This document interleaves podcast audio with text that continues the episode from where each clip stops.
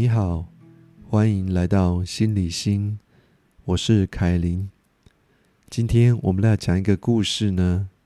这个故事是在一九九七年发表的一篇小小的文章啊，作者的署名呢是黄玲，他被收录在《温馨小品》第一集。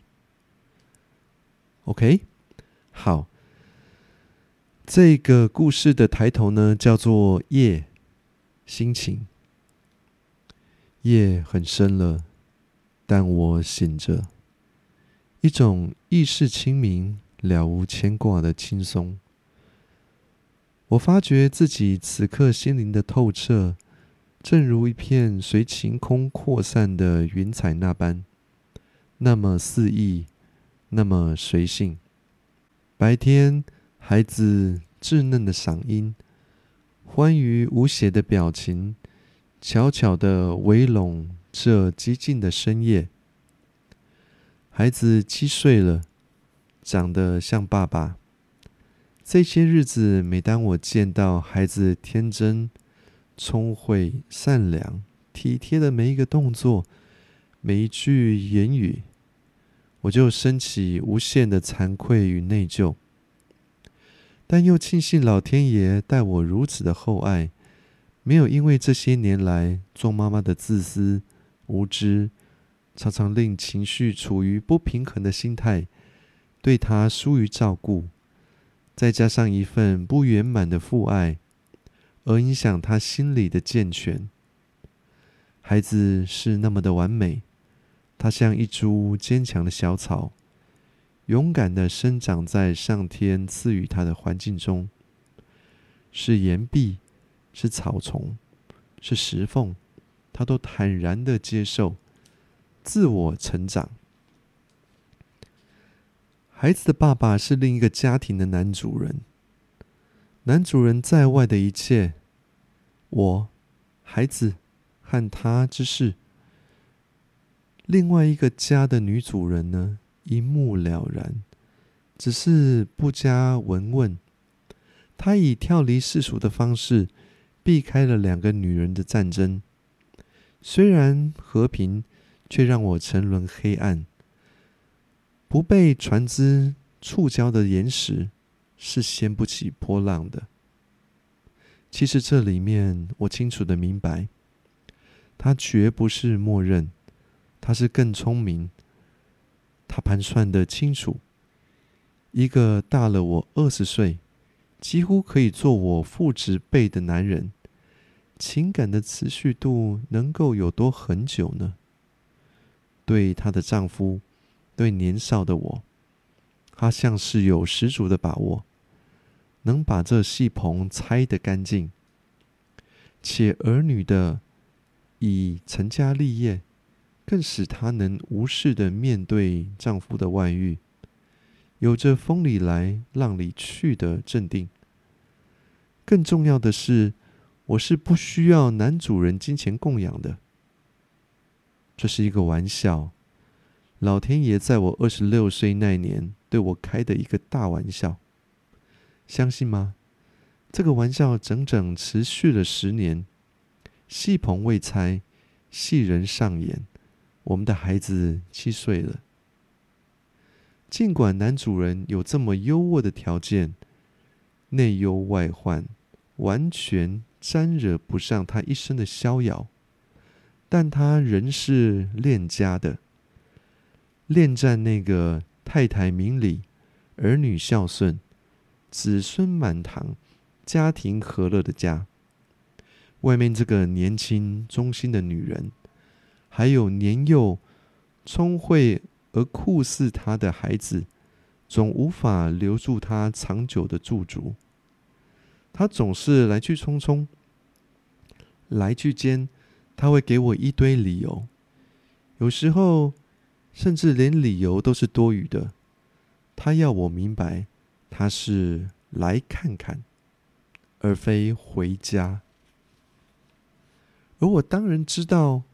过客与归人之间的分别在哪里？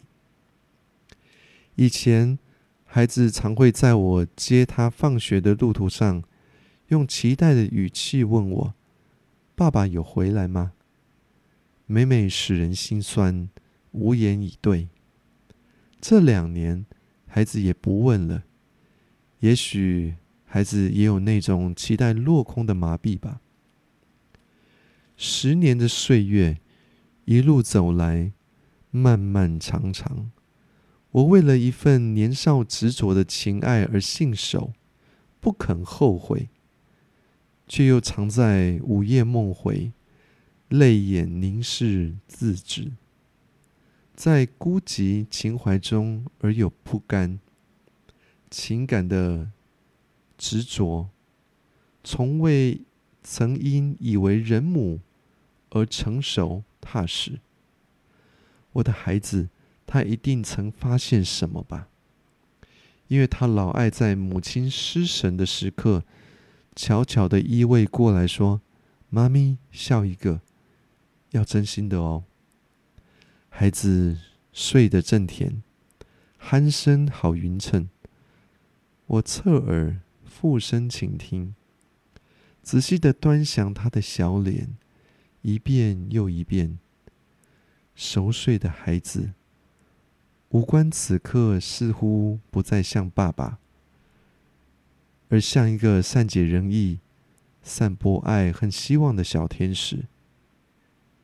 一股暖流缓缓的流窜在我心中，令人悸动。这一刻，我的心没有怨，没有恨，没有不满，只有感动。我知道，往后我等待、守候着，不再是那个来去匆匆的男主人。而是我身边这个相依为命、日夜相伴的自己。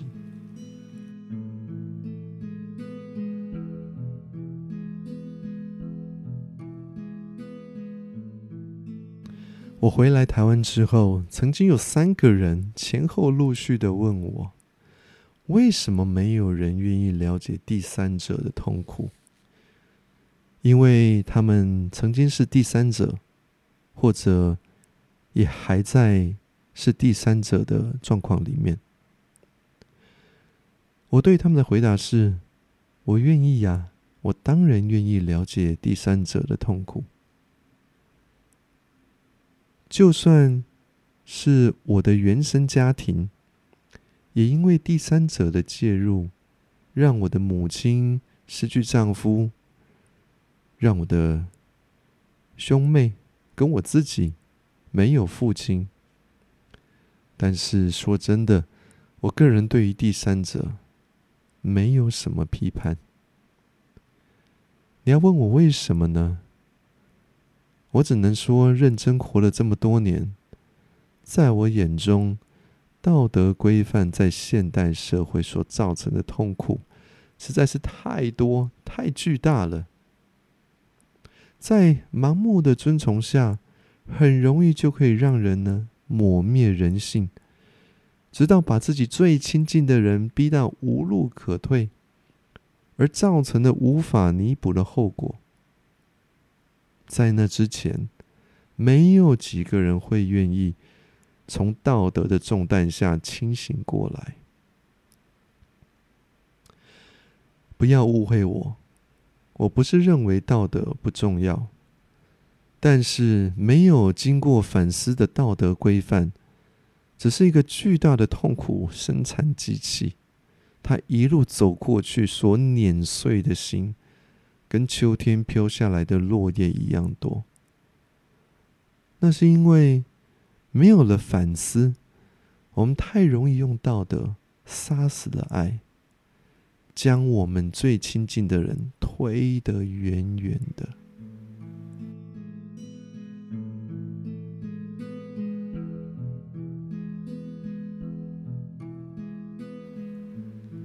我们家呢，没有因为第三者而破碎。我跟母亲，还有哥哥妹妹，他们的伴侣，还有他们的孩子们。我们一样过着幸福的生活。而且在外遇发生那么多年了以后呢，我们其实都很希望对方那个家庭所有的成员都能够过得很好，因为我们都有细细的想过，大家都很好，这样不是很好吗？这是心理心，我是凯琳。我们下次见。